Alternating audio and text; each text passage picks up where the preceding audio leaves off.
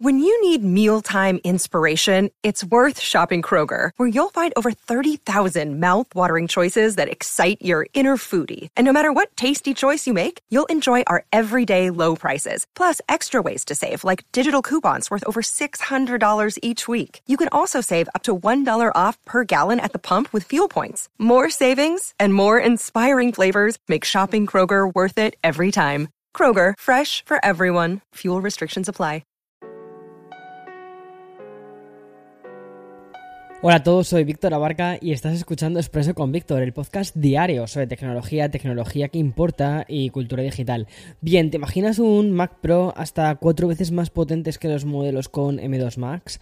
Bueno, pues esto es lo que está empezando a sonar en la industria tecnológica y es que en el episodio de hoy vamos a hablar de estos planes que parece que tiene Apple, además de hacernos también eco del récord conseguido por Taylor Swift en las principales plataformas de streaming hasta el punto, ¿vale?, de que Midnight ha hecho temblar a los servidores de Spotify, lo cual es muy fuerte. Y también obviamente te quiero hablar de la última review que he lanzado sobre el nuevo iPad, el iPad de décima generación, el iPad que anteriormente conocíamos como económico, el iPad barato, ¿vale?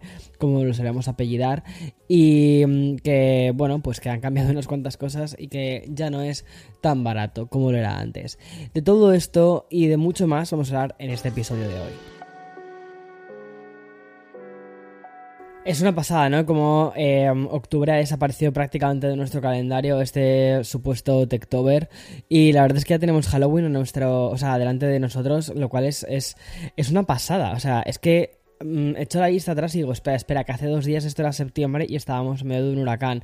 Pues chico, es lunes y de nuevo vuelve a ser lunes de Techtober. Bueno, hoy además es un eh, lunes muy especial para mí porque seguramente lo hayas leído ya en mis redes sociales y es que desde este fin de semana ya tenemos disponible el curso de creadores de contenido que básicamente es, ha sido uno de los proyectos de mi vida. Y no solo por la dedicación colectiva de estos últimos meses, sino porque básicamente he plasmado en unas 6 horas de vídeo y lecciones ¿vale?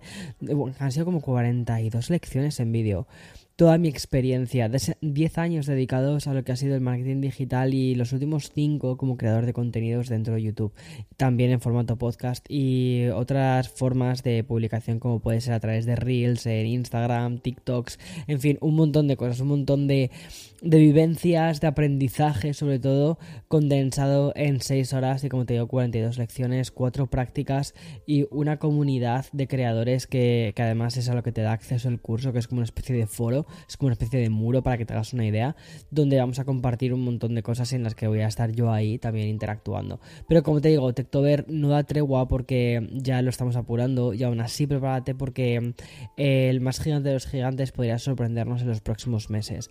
Y obviamente te estoy hablando de Apple. Si hacemos un poco de caso a los rumores que han publicado medios como The Verge o Bloomberg, lo, próximo de la compañía podrían ser nuevos modelos de MacBook Pro de 14 y 16 pulgadas. Y como guinda del pastel tendríamos un Mac mini. Tiene muchísima lógica, ¿vale? Ya que el ciclo de renovación de estos productos más o menos ya le va tocando. Y según informan en estos medios, tanto el MacBook Pro de 14 como el de 16 pulgadas contarían con los chips M2 Pro y M2 Max. Vale, hasta aquí nada raro, todo normal Mm, y, sería pues un poco lo que ya hemos visto en las anteriores ediciones.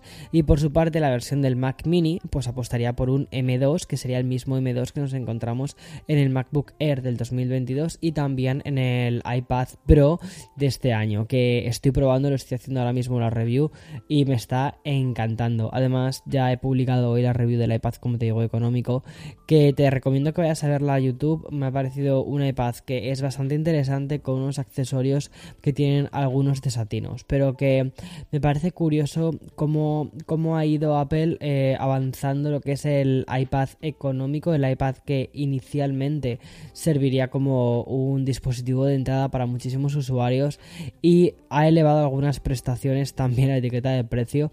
Y mi pregunta es, ¿es esto suficiente como para hacer que usuarios, que muchos usuarios quieran empezar dentro de lo que es el mundo del iPad eh, o se necesita algo más. Eh, ahí por ahí voy un poquito con, o sea, eso era un poco, digamos, la idea, ¿no? De, del análisis.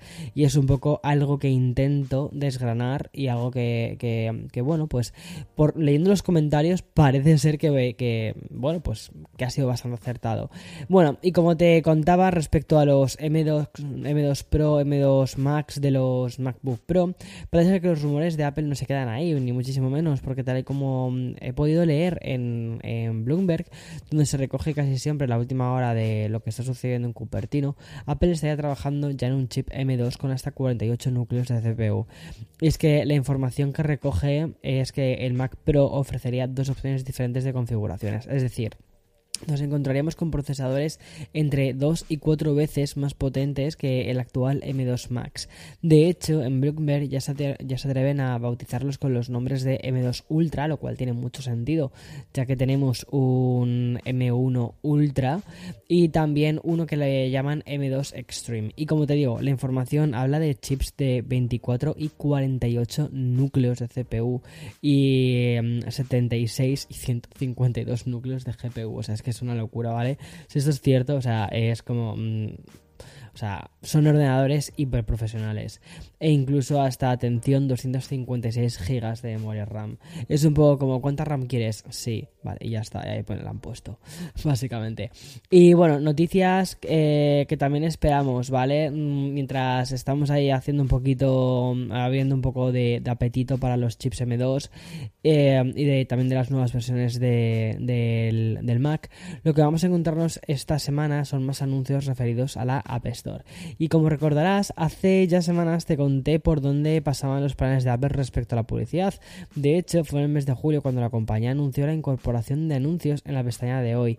Y bien, para mejorar los ingresos de la compañía, los de Cupertino han, han pensado en triplicar los ingresos por publicidad hasta alcanzar la cifra de 10.000 millones de dólares anuales.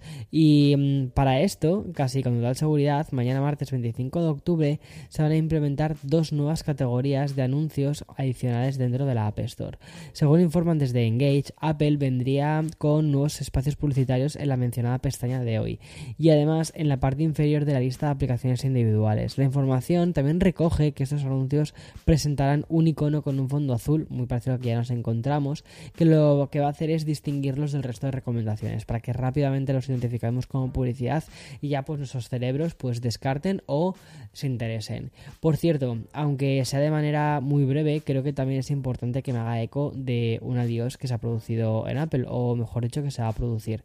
Y es que tres años después de sustituir al mítico Johnny Ivy, Evans eh, Monkey también se va a despedir de, Apple y lo hará dentro de seis meses con el objetivo de suavizar la transición respecto a la persona que la sustituía como jefe de diseño industrial de Apple. Bien, eh, ella era, pues eso, como digo, la, jefa de diseño de, de Apple y actualmente pues Apple se quedaría un poco como en vilo a ver en plan qué, sucede, ¿no? Es una situación un poco delicada para, para este departamento, un departamento eje para la empresa y tengo muchísima curiosidad por, por ver quién va a ser quien recoja un poco el testigo de la compañía, porque es algo, es un, es un, eje, es un pilar fundamental de la empresa. A ver qué pasa. Y luego otra cosa que también quería contarte así como mm, rápidamente son las actualizaciones de iPad OS 16, ya lo tenemos con nosotros, y también de macOS Ventura, ya lo tenemos con nosotros. Y otra cosa más, también importante, eh, algunas eh, te vas a dar cuenta en las próximas semanas que los eh, precios de, em, de, algunos servicios de Apple van a subir. De hecho, Apple Music, Apple TV, Apple Fitness, creo que también Apple Fitness, no estoy seguro de Apple Fitness, pero Apple TV sube de 4,99 a 6,99 euros y em, Apple Music sube de 9,90 de 9,99 a 10,99 euros. Y esto, bueno, en euros y en dólares, esto para todo el mundo, o sea, un poco un poco y también los eh, precios de Apple One.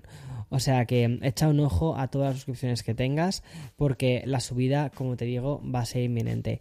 Y para seguir también con el bloque más puramente tecnológico, vamos a aprovechar este episodio de lunes para presentar un nuevo monitor de LG. Me estoy refiriendo al monitor inteligente con sistema operativo de la compañía japonesa. Y es que bajo el nombre de LG Smart Monitor, bueno, te voy a leer, ¿vale? Bueno, te voy a leer porque lo tengo aquí apuntado. Se llama 32SQ78S. En fin, bueno, encontramos, lo que nos vamos a encontrar es un dispositivo con una pantalla 4K de 31,5 pulgadas, bastante grandecito, con una frecuencia de actualización de 60 Hz, un puerto USB-C tipo A, dos HDMI, conectividad Bluetooth y dos altavoces estéreos de 5 vatios. Y este nuevo modelo de LG resulta bastante interesante porque pretende básicamente cumplir con dos funciones. Por un lado quiere ser el monitor para teletrabajar, eh, y también quiere convertirse en una especie de televisor. Y por eso este Smart Monitor es compatible con el control, eh, tiene así como un mando de control remoto eh, Bluetooth mm, que se llama Bluetooth Magic. Y además lo que hace es ejecutar WebOS, es decir, vas a poder acceder a YouTube, Netflix, HBO Max, Disney Plus, además es compatible con el Play 2, por lo tanto vas a poder mandarle directamente contenidos desde tu iPhone desde tu iPad directamente al propio monitor. Y luego, por lo tanto, también al ser un monitor de 32 pulgadas y tener un pequeño sistema operativo dentro, también te va a permitir eh, teletrabajar porque vas a poder conectarte en remoto a diferentes plataformas. También es, es, muy interesante el diseño que le han dado a este monitor de casi 32 pulgadas y es que lo que ha hecho LG ha sido perfilar un soporte ergo que nos va a permitir ajustar desde la altura hasta la inclinación, pasando también por incluso por el tipo de giro. Y lo curioso de este nuevo monitor de LG es que aún no ha sido anunciado de forma oficial, eh, al menos por parte de la compañía. Sin embargo, ya se ha adelantado Amazon en Estados Unidos e incluso estará puesto un precio, que son 499 dólares. Me parece un precio súper, súper interesante. Eso sí, mm, para ser un dispositivo 4K 31,5 pulgadas, un precio muy interesante. Y voy a hacer una pequeña pausa antes de pasar a más noticias. Las estoy haciendo hoy como súper rápido, pero bueno, es lunes, es lo que toca. Y continúo con más. Another day is here, and you're ready for it. What to wear? Check. Breakfast, lunch, and dinner? Check. Planning for what's next and how to save for it? That's where Bank of America can help. For your financial to dos, Bank of America has experts ready to help get you closer to your goals. Get started at one of our local financial centers or 24-7 in our mobile banking app. Find a location near you at bankofamerica.com slash talk to us. What would you like the power to do? Mobile banking requires downloading the app and is only available for select devices. Message and data rates may apply. Bank of America and a member FDIC. Bueno, voy a pasar ahora, después de esta pequeña pausa, a hablar de Microsoft, concretamente de Xbox y de su integración con Discord. Y es que si eres usuario de la consola de Microsoft, sabrás que para poder utilizar Discord tenemos que tener instalada la aplicación dentro de nuestro smartphone. Bueno, pues bien, gracias a un comunicado que han emitido desde la propia Microsoft, ya sabemos que la última actualización lo que va a hacer es incorporar esta, mm, eh, esta eh, aplicación dentro. Y es como, o sea, es un poco como que los usuarios de Xbox van a poder conectarse a las canales de voz de Discord desde los propios servidores y obviamente a través de la pantalla principal de la plataforma.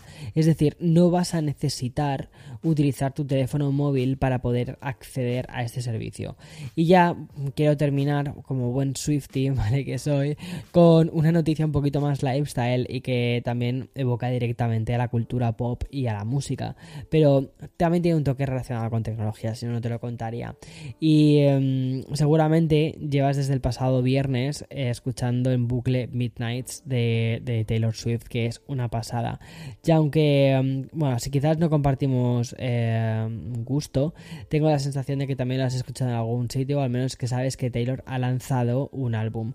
Y mm, básicamente te digo porque lo que ha conseguido Taylor es batir el récord de que las 13 canciones de Midnights ocupen el top 13 de lo más oído en todo el mundo, tanto en Spotify como Amazon Music.